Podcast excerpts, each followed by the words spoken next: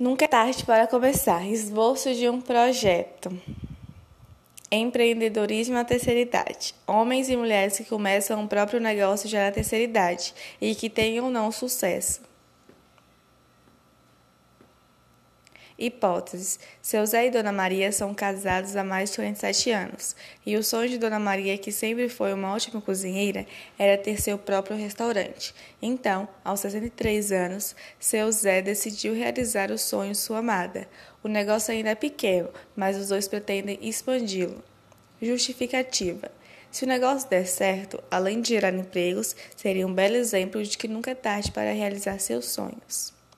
Objetivos: Objetivo geral: expandir o negócio com responsabilidade, honestidade e clareza, trabalhar com produtos e uma culinária de qualidade. Objetivos específicos: proporcionar uma refeição agradável e satisfatória aos clientes, trazer uma liderança amigável e de confiança aos funcionários. Metodologia: pesquisar os tipos de comidas preferenciais pelos clientes, para atingir um número favorável de clientes e tentar agradá-los ao máximo. Resultado esperado: ter uma rede de restaurantes com uma boa reputação e um preço acessível.